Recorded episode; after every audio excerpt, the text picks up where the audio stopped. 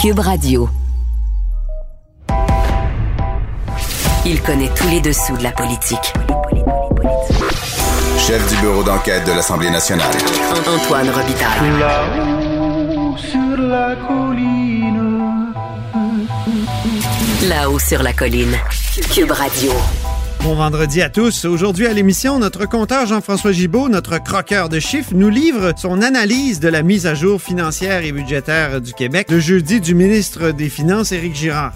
Et ensuite, euh, avec deux nouvelles collaboratrices, Sophie Villeneuve et Yasmine Abdel-Fadel, nous dressons le bulletin de la colline, le bulletin des élus pour cette semaine. Qui a performé, qui a foiré, qui a été rusé? Mais d'abord, mais d'abord, c'est vendredi, jour du dialogue des barbus. C'est pas moi qui dis ça, c'est mon tonton Thomas. C'est pas moi qui dis ça, c'est mon tonton Thomas. Y a sa barbe qui pique un peu, y a des grosses taches sur son bleu, mais tonton l'air de rien a de l'or dans les mains. Bonjour Thomas Mulcair. Salut l'autre barbu. Ben oui, notre barbu du vendredi, notre tonton Thomas, accessoirement collaborateur à la Joute à LCN et à plein d'autres émissions. Euh, Dis-moi, Thomas, est-ce que euh, Justin Trudeau est le grand frère d'Ottawa qui va tout décider euh, de la gestion de la pandémie? C'est assez extraordinaire parce que les premiers ministres des provinces lui expliquent tous la même chose, que lorsqu'il y a eu une entente il y a une cinquantaine d'années pour créer à travers le Canada un service de santé qui était universel, gratuit, transportable d'une province à une autre, cette assurance maladie était payée 50-50 fédéral-provincial. Oui. Aujourd'hui, on est rendu que c'est plus proche 80% pour les provinces et 20% du fédéral. Alors, la décence commande que M. Trudeau, s'il veut se mettre à table et commencer à discuter de quoi que ce soit dans le domaine de la santé, arrive avec une proposition pour commencer à redresser la barre en termes de la participation fédérale. La réponse de Trudeau est toute faite. Il dit, ben, le fédéral n'arrête pas de mettre l'argent dans le pot depuis le début de la pandémie. Ça, ce qui est tout à fait vrai. Et ça vaut la peine de le rappeler. Mais c'est pas ça le problème. Ça va être après. C'est quoi? Est-ce qu'il y a de la pérennité dans des contributions fédérales, dans un programme où le fédéral a rompu l'entente de départ? Ça, c'est clair. Ça, ça remonte la, la, pire époque, c'était l'époque chrétienne, Paul Martin. Paul Ben Martin, là, il a fait ses budgets équilibrés, il s'est auto-congratulé en se donnant des grosses tables dans le dos, et c'était aux provinces de le gérer, je peux vous en parler. Parce que moi, j'étais une des personnes, justement, à, à Québec, à l'époque, qui était pognée avec ça. C'est ça, exactement. Autre sujet maintenant, parlons de Pierre Fitzgibbon qui a reçu un blâme de l'Assemblée nationale cette semaine pour s'être mis en apparence de conflit d'intérêts. C'est très, très rare, ça, Thomas. C'est extrêmement rare. Et ce qui est étonnant, à mon point de vue, c'est que M. Legault, qui a gagné ses élections en pointant du doigt, la plupart du temps avec raison, les défaillances éthiques du gouvernement précédent libéral. Donc, il a fait vraiment ses choux gras avec chaque écart de conduite euh, qu'il pouvait trouver, parfois exagéré, parfois tout à fait juste, mais c'était leur marque de commerce. Eux, ils allaient former un gouvernement avec une éthique solide, sans faille. Et voilà que M. Fitzgibbon est blâmé unanimement par l'Assemblée nationale pour ses, ses, défaillances en matière d'éthique. Et même par M. Et, Legault lui-même. Oui, puis il se lève de son siège, sort, il rentre dans sa limousine de ministre parce qu'il est encore ministre, parce qu'il y a zéro conséquence pour lui. Moi, j'avoue que je perds mon latin. Euh, Pierre Fitzgibbon est un gars qui vraisemblablement a fait des bonnes choses en affaires avant d'aller en politique. Je suis sûr que son cœur était à, à la bonne place pour faire partie d'une équipe dont le but avoué était d'augmenter la richesse des Québécois. Mais le problème, c'est que M. Fitzgibbon pense qu'il peut encore se comporter comme un gars qui tourne les coins ronds et qui, qui s'offusque un peu quand on lui rappelle les règles. Moi, je me souviens quand on lui avait dit, ben, il avait fait défaut de, de suivre les règles pour la constitution d'une fiducie sans droit de regard, et ainsi de suite. Puis, euh, il a juste levé les yeux au ciel, disant, ben, regarde, c'est un chèque de quoi? 100 000 piastres. Je l'ai mis par-dessus la pile. Quand j'ai entendu ça, je dis, oh boy, celui-là, il va avoir du mal parce qu'il comprend pas maintenant qu'il est dans un bocal de poisson rouge. On, on, on va mais, regarder tous ses mouvements. Mais là, il y a deux prises doit... contre lui et c'est d'une certaine façon l'apprentissage de la politique, là, Thomas. Peut-être que le, Ben, le, le rejeter bon tout de suite, ce ne serait pas une bonne chose, qu'on perdrait quelqu'un quand même qui a, qui a, une certaine valeur, qui a une connaissance du monde des affaires et tout ça. Et je te trouve bien dur.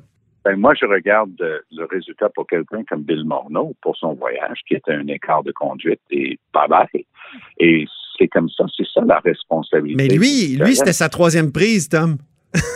Euh, ben, moi, je veux bien, là, mais on n'est pas au baseball. On, est, ma- on, a- on est en matière d'éthique et de déontologie gouvernementale. Ouais. Alors, M. Legault euh, peut bien euh, le blanchir une fois que le blanc est donné, mais le problème, c'est que le public se demande c'est quoi les normes. Alors, j'aime bien ton analyse. Tu- Écoute, euh, pas de problème, euh, il est en train d'apprendre son métier, mais il n'est pas ministre pour apprendre son métier. Il est ministre parce que parmi tous les députés, c'est supposé d'être un des meilleurs. Puis si le gars qui fait des lois n'est même pas capable de lire et de comprendre des lois, on a un gros problème. Est-ce que tu penses que les oppositions lui ont donné ça trop facile? Parce que il- ça a pas. Il n'y a personne dans l'opposition qui s'est déchiré la chemise. Il n'y a pas eu de, de rat pack. tu sais. On, on t'aurait imaginé, toi, là, dans l'opposition, là, euh, me semble drôle mordre à, ce- à ce- à cet os-là, puis pas le lâcher comme un pitbull. J'étais assis là cette semaine en regardant ça, puis je regardais, littéralement, je regardais, je dis, où sont les libéraux? C'est l'opposition officielle. Ils ont beaucoup de ressources. Le, où, vraiment, est Québec solidaire? là? Il y a des éléments solides dans, dans leur caucus. Ils sont où? Et aussi, où est le Parti québécois là-dessus? J'en revenais pas, mais tu as raison. Il faut que Dominique Anglade, notamment, apprenne que c'est pas à elle de faire le taf. Jean Charest fais- faisait une, une farce euh, avec nous en caucus. Il pointait Paradis et moi, puis Jean-Marc Fournier. Il disait, moi, je dois être l'homme d'État. C'est eux autres le vendetta. Voulant dire que lui, comme, comme chef de parti, son rôle, il pouvait être tough, il pouvait avoir des échanges vifs et ainsi, ainsi de suite. Mais son rôle premier, c'était de se montrer capable de gouverner, gouverner pardon, et être le pro- prochain premier ministre. Notre rôle, c'était de leur arracher, euh, des- des- de gagner des batailles avec eux autres en chambre tous les jours. Et, et c'est un rôle que- j'ai joué à Ottawa aussi avec euh, Stephen Harper. Tout le monde disait, ah, tu vas trouver Harper, il est tellement dur. Puis j'éclatais de rire. Mais oui. Est-ce que tu penses vraiment que Harper me fait peur après avoir fait des années avec Lucien Bouchard, Bernard Landry et Jacques Brassard? Je mentionne le, le dernier parce que c'était quand même mon Mais- préféré. Oui. C'était un gars extraordinaire. Mais moi, je pense que les libéraux sont comme euh, mal placés pour faire la leçon sur toutes les questions d'éthique. Le purgatoire n'a pas été assez long encore.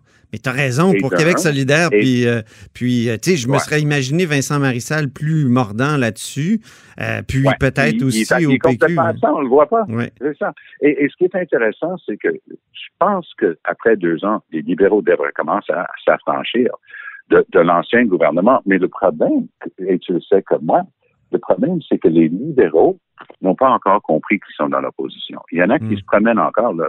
Gaétan Barrette, pas sûr qu'il a compris qu'il est dans l'opposition. Lui continue à défendre son bilan, puis ainsi de suite. Puis je pense que Dominique Anglade a besoin d'un bon coup Mais s'il y en a un qui se met à l'attaque, c'est bien. Gaétan Barrette. Il est vraiment, mais il est à l'attaque, il est à l'attaque. Écoutez, je sais que vous allez le regarder avec d'autres personnes ce matin, mais soyons, soyons de bon compte. C'est le cas de le dire. On présente une mise à jour économique. Et les libéraux vont devant les caméras pour dire que la CAQ ne dépense pas assez. Ça, c'est le gouvernement de toutes les austérités qui ont Mhm. coupé sans réfléchir en éducation et en santé, avec des résultats catastrophiques qu'on voit même en temps de pandémie. Puis ils osent dire que la CAQ est- est- n'est pas à la hauteur. Désolé, là. Moi, j'ai, moi, j'ai beaucoup de chicanes avec les politiques et les orientations de la CAQ à d'autres égards. Mais sur ce plan-là, ils sont en train de se montrer d'une responsabilité hors pair. Mhm. Alors, Thomas, enfin, euh, euh, euh, je, tournons nos regards vers l'Alberta. Oui, c'était intéressant. Hier, Jason Kenney, avec qui, justement, j'avais été à la Chambre pendant de nombreuses années et qui était un adversaire féroce. Mais Jason Kenney est aujourd'hui le premier ministre de l'importante province d'Alberta. Et voilà qu'hier, j'en revenais tout simplement pas, Antoine. C'était tellement drôle. Il dit, là, là, il va falloir qu'on arrête de niaiser. Alors, il dit, les bars, là, on finit, là, à, à 10 heures, c'est last call, puis tout le monde doit être sorti euh, euh, à 11 heures ou un truc comme ça. Je me disais, mais ces Moses de bar devraient être fermés. Mais oui. Alors, il dit, Hey, les clubs de, de, de, de sport, là, le- le- les entraînements, ben, on va faire attention, puis dans une coupe de zone, peut-être pendant une coupe de semaines, euh, puis, mais c'est à vous autres de décider, puis, parce que sinon, on va être obligé d'avoir des règles. Euh, Ils sont en pleine pandémie, ils savent plus où donner de la tête, ils sont hors de contrôle. Le feu est pris là, en Alberta. Là. Ah, le- le feu de forêt est pris. Puis lui, il est en train de dire Hey, si on n'arrête pas de niaiser, je vais aller chez Walmart acheter un extincteur. Ça n'a aucun bon sens. Je l'écoutais, je disais, il est complètement déclaré. Oh, j'ai oublié un détail savoureux. Oui. Il n'était pas, il n'était pas à la télé, on entendait juste sa voix parce qu'il est en isolement, parce que quelqu'un de qui il était, entre guillemets, très proche, on ne dit pas qui, euh, et- il était avec lui, puis il a découvert lundi qu'il était atteint de, de- de cette maladie-là. Donc, Il est en retard d'une bataille. donne, Hein? mais c'est là où je- M. Trudeau s'est dit, ben, j'ai une ouverture. C'est- tellement tout croche et n'importe quoi dans certaines provinces. Je vais commencer à donner des leçons de morale, mais je retourne au début de notre conversation. Le fédéral veut donner des leçons de morale en santé, mais sans donner d'argent pour rentrer dans le jeu. C'est- un éternel problème, mais on va voir ce que M. Trudeau fait avec ça aujourd'hui. Merci beaucoup, cher Thomas. Je te souhaite une Salut, bonne fin de semaine, une À la bonne semaine semaine. prochaine. Exactement. Bye bye.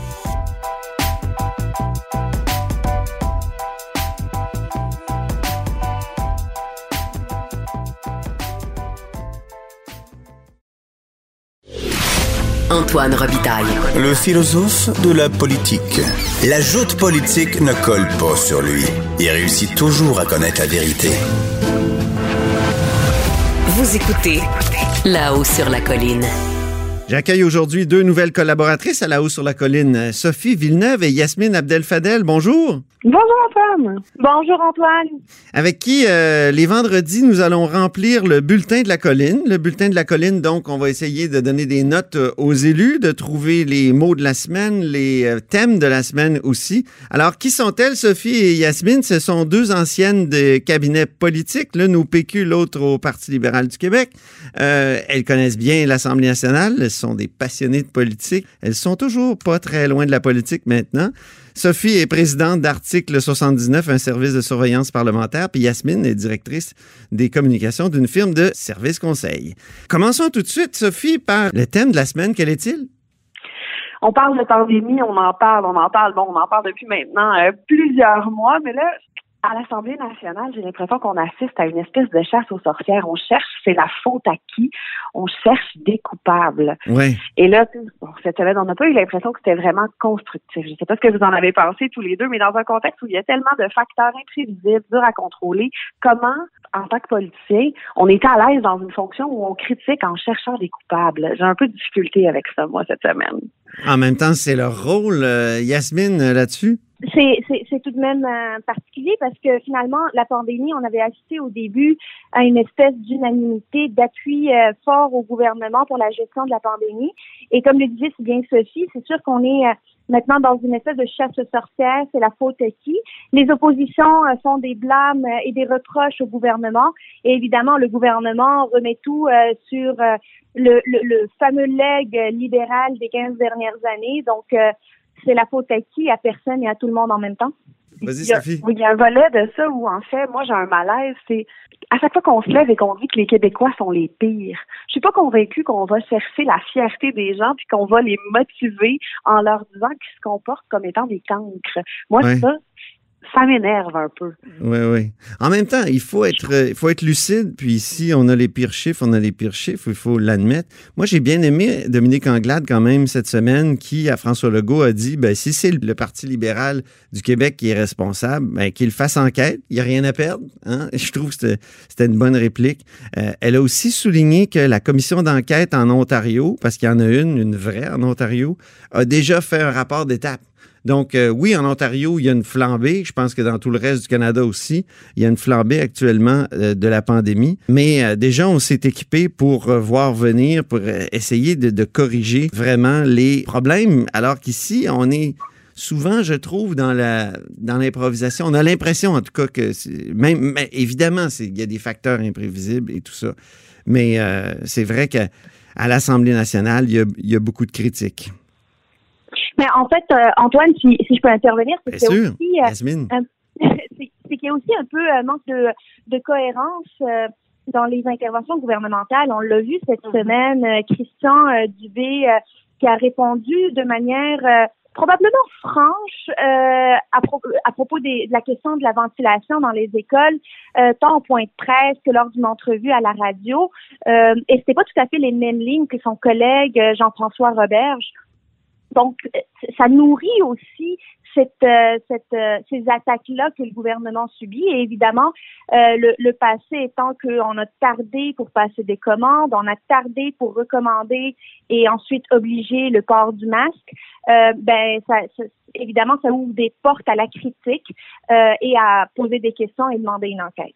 La confusion, c'est assurément le pire ennemi de la compréhension des gens. Donc, c'est vrai qu'il y a matière à soulever quelques questions. C'est vrai qu'il y a matière à, faire des, commentaires constructifs. Et j'aimais bien l'approche de, Dominique Anglade. Je suis d'accord, elle arrive de façon assez magnanime. Elle nous dit bon, c'est si on a une responsabilité à prendre, euh, puis on est là pour proposer des solutions. Et je pense que tout le monde gagnerait à étudier ces solutions-là ensemble. La cohésion du printemps, on a parlé, Antoine, que c'est une bonne façon de faire dans un contexte où il y a une série de facteurs qu'on contrôle pas. Deuxième sujet, les bonnets d'âne. À qui on remet des bonnets d'âne cette semaine? Yasmine. J'en parlais tout à l'heure. Euh, je pense que Jean-François Robert, j'ai manqué euh, une, une, bonne occasion de montrer qu'il est euh, qu'il est dans l'action. C'est plus le temps d'attendre. là, c'est sur la question de la ventilation dans les écoles où il s'est fait. Ça, ça a été un thème extrêmement important à la fin de la semaine, hein, la ventilation dans les écoles. Absolument. ça a pris beaucoup d'ampleur et je pense que la raison pour laquelle ça a pris cette ampleur, c'est finalement l'entêtement de Jean-François Roberge de ne pas être dans l'action de toujours attendre des rapports. Je pense qu'on est dans une pandémie, en plein milieu d'une deuxième vague. On n'a pas le loisir d'attendre des rapports et de se laver les mains des actions qui doivent être prises. On le sait, on a fait des commandes pour les équipements de euh, protection euh, au printemps de manière tardive. On a attendu euh, et ça nous a coûté ça nous a coûté des vies, hein, qu'on s'en rappelle. Maintenant, on n'a pas, on n'a pas le loisir d'attendre avant de passer des commandes, d'être dans la course parmi les autres nations qui cherchent à s'équiper en matière de, de protection, de, de ventilation, notamment dans les écoles. Mais on n'a surtout pas le loisir puis le temps dans une oui, de s'entêter. Là, je vais utiliser une expression de chez nous. Là. Des fois, Robert, j'ai une tête de cochon. Il s'entête. Il s'entête, il veut avoir raison. Et dans ces cas-là, je pense qu'ils sont pires ennemis. Mais Au moins, il a été créatif. Il a été créatif sur le plan linguistique, Jean-François Robert. Il nous a parlé de l'ère péquisto-libérale. Quand on dit que tout le monde là est, euh, est responsable un peu, là, euh, lui, il a tout renvoyé ça aux deux partis, principaux partis d'opposition.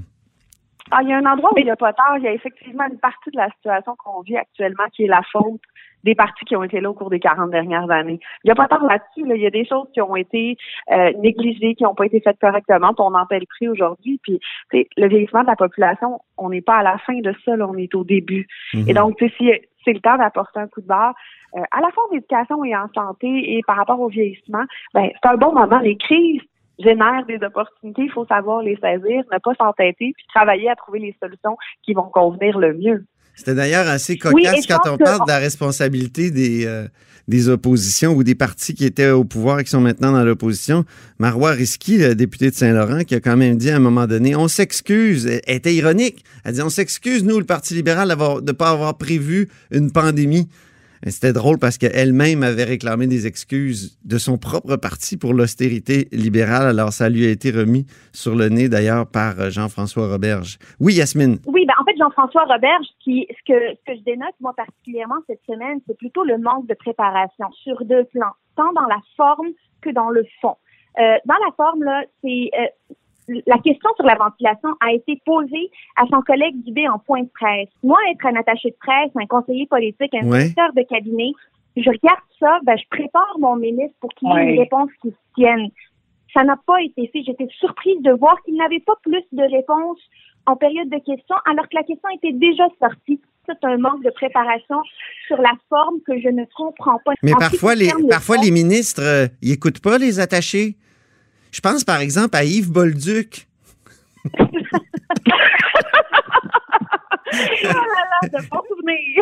je taquine, Yasmine ici parce qu'elle a travaillé avec Yves Bolduc qui n'écoutait pas toujours euh, ses conseillers. Ben, en général, quand on n'écoute pas nos conseillers, la, la réponse à la question principale est pas bonne. Puis on s'en rend compte qu'elle est pas bonne, c'est qu'on retourne vite sur les lignes que notre attaché nous a proposées. puis en complémentaire, on les donne. Mais là, ça n'a même pas été le cas. Il, il semble qu'il n'y avait même pas de ligne là-dessus. c'est ça. Ouais, non, effectivement, il avait pas l'air bien préparé. Je voudrais savoir, Sophie, ce que tu as pensé de la défense de Pierre Fitzgibbon, qui est le premier ministre à avoir été blâmé à l'Assemblée nationale pour une question de conflit d'intérêts. Ça a commencé par la commissaire à l'éthique, mais là, l'Assemblée nationale a voté aux deux tiers le blâme pour M. Fitzgibbon. Comment tu as trouvé sa défense, Sophie? Moi, je dois dire d'emblée que j'ai l'impression que pour attirer des, gros canons, pour attirer des gens de qualité en politique, il faut euh, avoir une certaine forme de compréhension du monde des affaires. Puis, pour y naviguer maintenant, j'ai l'impression que il y a une façon de travailler euh, en collaboration avec des gens à qui on a confiance, qui existe dans tous les milieux. Puis en politique, d'emblée, c'est mal vu. Mm-hmm. Moi, j'ai une tendance à comprendre un peu euh, la façon qu'a eu Pierre Fitzgibbon de se comporter. Puis, je pense que c'est important de venir créer un équilibre aussi entre les règles qu'on met pour régir euh, l'éthique au niveau de l'Assemblée. Je pense que c'est tout à fait important de baliser, d'encadrer pour éviter des écueils comme on a vécu dans le passé. Mais je, je pense aussi qu'il faut laisser de la place à des personnalités d'affaires fonceuses qui avancent, qui bougent, qui prennent des Mhm. décisions, qui prennent des risques aussi. Tu sais, à un moment donné, en économie, en finance, si on prend pas de risques, on périclite. Yasmine? Ah, Je suis tellement d'accord avec ce que tu viens de dire, Sophie. Euh, je pense que tous comme Québécois, et, et je parlerai aussi euh, de mon point de vue des, des parlementaires, on, on est, on est chanceux quand même d'avoir des personnes du calibre de Pierre Fitzgibbon comme ministre de l'économie. Sa réponse, pour moi, elle était noble. Et on le sentait blessé, mais on le sentait aussi très sincère. Moi, je pense qu'il n'y a pas matière à scandale. Puis la preuve que j'en fais, c'est que les partis d'opposition n'en ont pas fait un plat. Imaginez un instant si c'était quelqu'un d'autre, peut-être un libéral ou même un péquiste, ça aurait fait les nouvelles, les, les partis d'opposition auraient déchiré leur chemise. Là, on est Ouais, rappelons-nous, rappelons-nous Pierre Paradis, rappelons-nous sa maman. Absolument. Mhm. Ouais. Mais, mais je Euh, pense que la, la coalition Avenir Québec a comme une sorte de, de virginité. C'est la première fois que ça arrive, un- un- une, des apparences de conflit Oui, d'intérêts. Je pense que c'est c'est parce qu'on m'a posé la question cette semaine aussi, est-ce qu'on a été trop sévère avec M. Morneau euh, au fédéral, qui, lui, a démissionné dans justement des apparences de conflit d'intérêts aussi. Mais lui, il me semble, ça faisait ça faisait trois ou quatre fois qu'il était blâmé par le commissaire.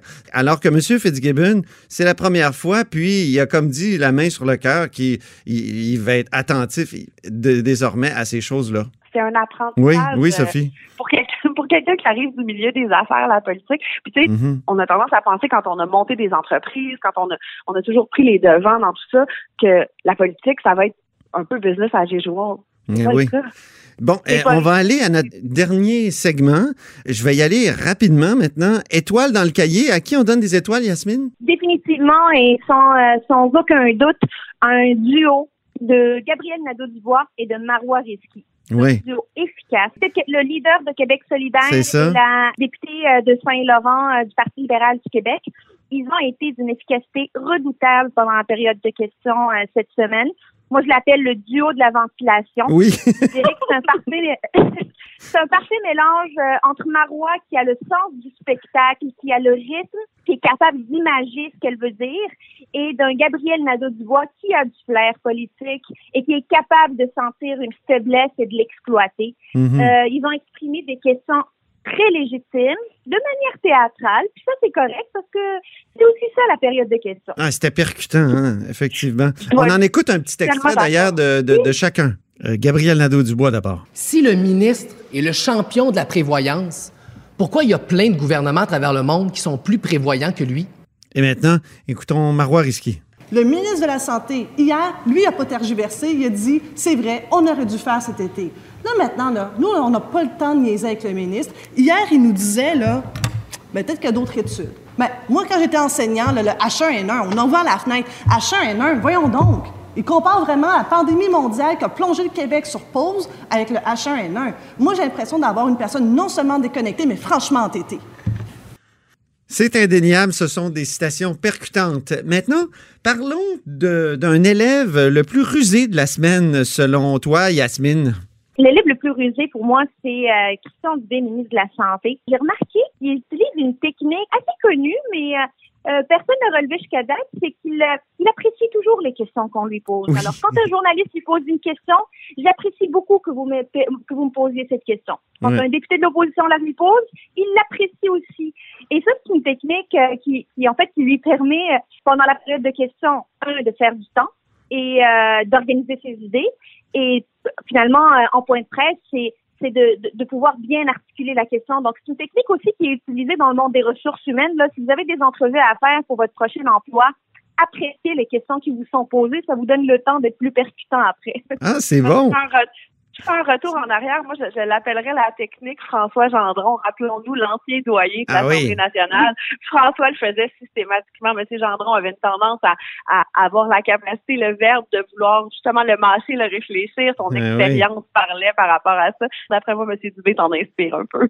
Sophie, dis-moi, quel est le mot de la semaine selon toi?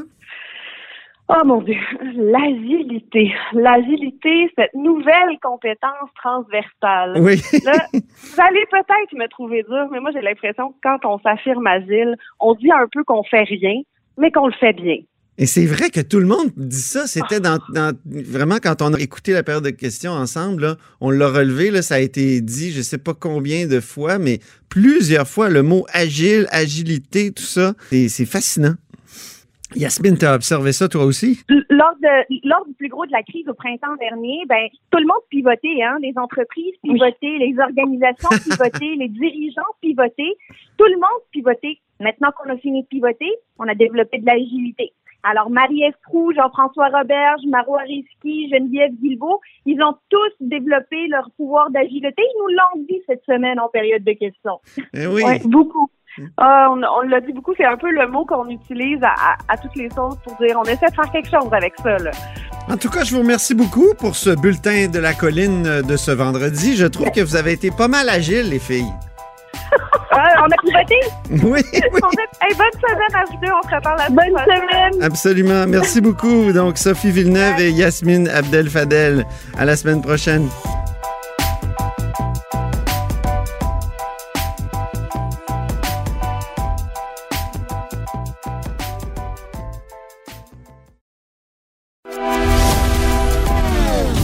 Philosophe, poète dans l'âme, la politique pour lui est comme un grand roman d'amour. Vous écoutez Antoine Robitaille, là-haut sur la colline. Gigi l'amoroso, croqueur d'amour, l'œil de velours comme une caresse. Bonjour, Jean-François Gibault. Eh, bonjour Antoine. Notre compteur et accessoirement directeur de la recherche à QMI, le croqueur de chiffres. Ben, tu as été servi hier. Euh, Dis-moi, qu'est-ce que tu as pensé de la mise à jour économique euh, d'Éric Girard? Oui, ben écoute, le, ministre des Finances, je pense que c'est une mise à jour qui, qui correspond bien au personnage, hein, M. Girard, là, qui, qui quelqu'un d'a- d'assez sobre, d'assez euh, discipliné. euh, et il y a personne hier en voyant la mise à jour économique qui est tombée en bas de sa chaise. Là. Hein, on, on- c'est, du, du jeu de base, euh, mais dans les circonstances, je pense que euh, c'est très correct. Euh, donc, euh, M. Girard, dans le fond, qui... Hein, puis juste, on va clarifier une chose, Antoine. Hein, une mise à jour économique, ce n'est pas un budget. Non. Ce n'est pas un budget. Alors, c'est pas le, le- ça, si on parle de quelque chose normalement. Contrairement à l'Ontario, hein? Contrairement à l'Ontario qui a fait un vrai budget, là. Ou même c'est maintenant, parce qu'il y a la ville de Montréal qui a fait son vrai budget le- la, la même journée. Mais au Québec, un budget, ça arrive plutôt euh, au printemps, au mois de mars, où là, dans le fond, c'est là qu'on a beaucoup plus de mesures, mais c'est là aussi qu'on apprend combien d'argent chaque ministère va recevoir pour développer des nouveaux programmes, mieux servir ses clientèles, là, ce qu'on appelle les, les- les gros cahiers de, de crédit. Là. Ça, on c'est les ça, crédits, oui. C'est les crédits qui accompagnent les budgets, là.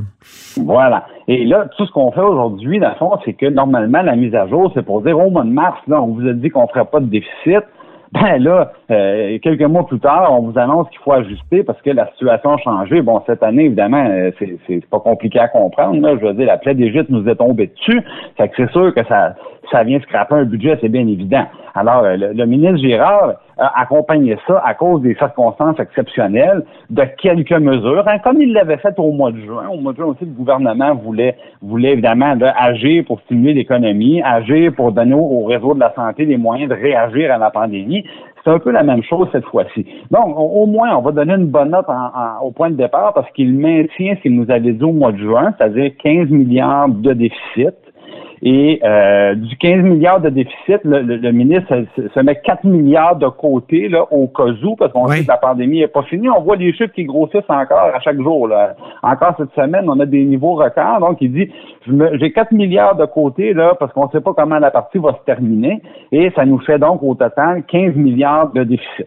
Ce qu'il faut retenir, le 15 milliards, le, chiffre, le chiffre est gros, mais dans le fond, il y a beaucoup de dépenses là-dedans qu'on, c'est pas des dépenses qui vont revenir chaque année à vitam aeternam. Mm-hmm. On s'entend que les programmes ponctuels d'aide aux entreprises, des prêts spéciaux pour qu'ils puissent faire le dos rond en attendant qu'ils arrêtent de vanter, c'est pas des programmes qui vont demeurer tout le temps. Donc, les programmes après la pandémie vont disparaître et ces dépenses-là vont vont euh, se régler d'elles-mêmes à ce moment-là. Même affaire si on achète du matériel, c'est des choses qu'on va acheter seulement qu'une fois, qu'on n'achètera plus après. Donc, il y a un paquet de dépenses, évidemment, qui vont disparaître. Mais il y a d'autres dépenses. Là, on, hein, on, a embauché des proposés aux bénéficiaires. Ben ça, on va continuer à les payer, évidemment. Elles sont pas là temporairement. Euh, et, donc, il y aura environ entre 5 milliards et demi et 7 milliards là, de, de véritables impasses financiers, un vrai déficit dur là, sur lesquels il va vouloir, il va falloir travailler. Mais encore là, Hier, bon, évidemment, Antoine, tu le sais, je me, suis dit, je vais aller gratter un peu dans, dans ces beaux chiffres-là. Eh ben oui. Euh, il, y a, il y a dans ces beaux chiffres-là, évidemment, d'autres réserves. Hein. C'est 4 milliards cette année qu'on se donne de, de coussins. L'année prochaine, c'est 3 milliards, mais peut-être qu'on n'aura pas à les utiliser non plus. L'autre chose, c'est qu'on on maintient toujours les versements au fond des générations. Et là, c'est sûr que la question va se poser, c'est est-ce qu'on peut faire d'une part des déficits, donc emprunter de l'argent, et d'autre part mettre, mettre des sommes en banque à la caisse de dépôt pour payer la même dette à un moment donné, un, moins l'autre. Bon, euh, je suis convaincu qu'il y a des gens qui vont dire, ben tant qu'à couper dans les services, on pourrait du moins temporairement cesser les versements au fond des générations, parce que dans les déficits qu'on nous a annoncés, il y a tout ça. Donc, au net, il nous reste un, casse-tête qui n'est pas si élevé. Puis le gouvernement nous dit, ben, euh, comme c'est beaucoup d'argent qu'on a mis en santé, on aimerait ça que le fédéral, dans le fond, nous envoie, euh, nous envoie plus d'argent. On sait que le fédéral, là, au début, hein, c'était 50% la facture des frais de santé que payait le fédéral. Puis tranquillement, pas vite, ça s'est érodé, cette affaire-là. Puis aujourd'hui, on, on, est à 22-23% donc, la demande euh, du Québec, puis même des autres provinces, c'est de ramener ça à 35% Au Québec, ça voudrait dire au-delà de 6 milliards. Alors, avec est-ce qu'on compte, est-ce qu'on compte pas trop sur ce sur ce scénario-là, ben, parce qu'il est peu probable dans le sens où le fédéral est tellement endetté. Est-ce qu'il va, ce qu'il va vouloir là euh, Est-ce qu'il fera pas un peu la méthode chrétien, la méthode chrétien euh, Martin, ben. c'est-à-dire de couper dans les transferts aux provinces, au contraire euh, c'est sûr qu'on se met dans une position où on dépend du voisin. Et euh, tu as tout à fait raison de dire on n'a pas beaucoup d'indications à ce moment-ci que le fédéral va vouloir euh, tout simplement transférer l'argent. Moi, j'entends euh, Justin Trudeau à Ottawa qui est pas mal plus enclin à nous dire je vais créer un programme national d'assurance médicaments, je vais imposer des normes, des, des, des, normes nationales pour les, les CHSLD, puis probablement qu'il y aura des sommes mais qui vont être conditionnelles au respect de ces normes-là. Donc, ils sont beaucoup plus en mode intrusif dans les, champs de compétences de la ben santé qu'en mode simplement, je fais un gros chèque ça va régler le problème. Bon. Et, là, on a une deuxième solution qui est de dire, ben, on a beaucoup de mesures économiques aussi dans, la mise à jour euh, d'hier, 1,6 milliard de mesures économiques, on a bon espoir qu'avec tout ce qui avait été fait déjà depuis le mois de mars, ça puisse venir euh, nous amener un, un rebond économique là, de 5% l'année prochaine. 5% c'est robuste, mais en même temps, c'est normal que le rebond soit fort. Quand la dégringolade était elle aussi était elle aussi sévère. Euh, donc c'est on compte un peu là-dessus même au gouvernement du Québec parce que tu sais une croissance de 5% c'est sûr que les coffres vont se remplir plus facilement là. Mais est-ce que ça va être une sorte euh, ça va être un peu comme les années folles dans les années 20 Moi c'est ça que j'écrivais ce matin, c'est vrai que le rebond ça risque d'être fou un peu, non? Ben oui, parce que une année normale, euh, on, ça serait pas réaliste de dire, s'il n'y avait pas eu de crise de COVID, de dire, bon, ben, on prévoit 5% de croissance, on aurait dit, oh, un, instant, il y, a trop de journalistes là-dedans. Mais évidemment, comme on, a plutôt euh, une récession cette année, là, au Québec, ça pourrait être 6 de négatif, donc une récession, moins de 6 la, la, la, croissance du PIB, ben, euh, c'est logique que le jour, puis on sait que le vaccin s'en vient, euh, le jour où on ouvre l'économie au complet comme ça l'était avant, forcément, la croissance va, va être assez forte. Maintenant, est-ce que ce sera du 4,5? Est-ce que ce sera du 5% Là, évidemment, euh, c'est difficile de voir dans la boule du cristal. Puis la première raison pour ça, c'est qu'on ne sait pas quand est-ce que la pandémie va se terminer, quand est-ce qu'on va pouvoir justement libérer euh, toutes, les entreprises, libérer l'économie. J'écoutais Carlos Letao hier, le critique libéral en matière de, finances et euh, d'économie, et qui est un prévisionniste de métier, qui a été évidemment ministre des Finances sous Philippe Couillard. Lui, il disait que cette prévision de 5 là, euh, oui, ça, fait un consensus euh, ces dernières semaines, mais ça va, ça va changer, puis c'est beaucoup trop optimiste. Oui, ben bien manin, c'est vrai que M. Létard est un, était un prévisionniste, mais maintenant, le prévisionniste, il n'y avait pas beaucoup de calculs pandémiques là-dedans à l'époque où M. Létard était à la Banque Laurentienne. Parce que le principal, le, principal facteur, comme je le disais Antoine, c'est à quel moment qu'on on va pouvoir arrêter l'ensemble des mesures de confinement, puis vraiment là, axer sur la croissance. Il n'y a personne qui le sait, c'est ça la vérité. Alors, c'est sûr que dans les prévisions, euh, il y a du mou, mais en même temps, on, doit bien mettre on doit bien mettre un chiffre, mais moi, je n'ai pas l'impression que le chiffre de M. Girard est, déraisonnable non plus. Mm-hmm. Euh, le, il, il, met le, là où M. Girard, je dirais, n'a pas voulu s'avancer, c'est justement sur peu importe l'état du déficit réel, comment on va ramasser ça. Et mm. là, la piste qu'on nous a euh, martelé un peu hier, on vient d'en parler, hein, c'est de dire, ben, on va demander plus d'argent au fédéral. Mais effectivement, on dit, ouais, mais il y a un plan B parce que le fédéral, euh, il, a, il, a, donné aucun signal euh, comme quoi il pourrait accepter de, de nous envoyer tout cet argent-là. Et là, c'est sur le plan B qu'on nous dit, ben là, on va attendre au budget pour avoir le plan de retour à l'équilibre.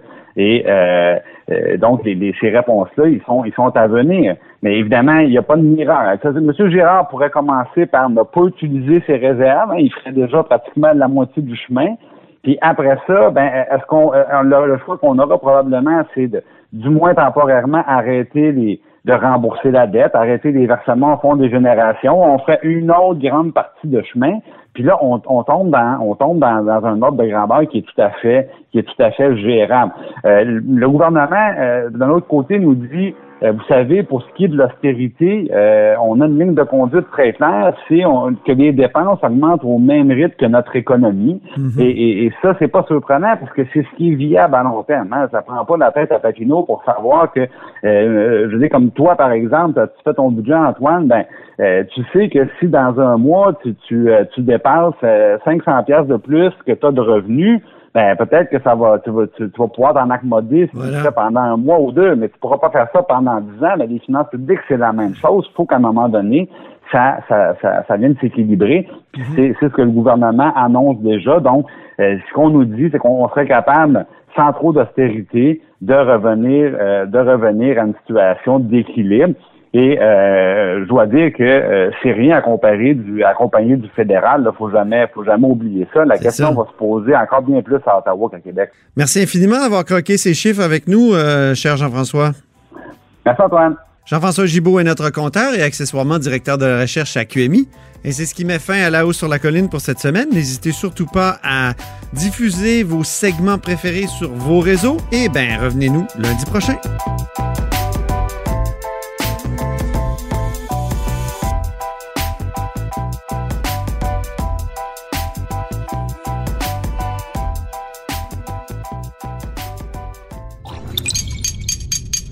Cube Radio.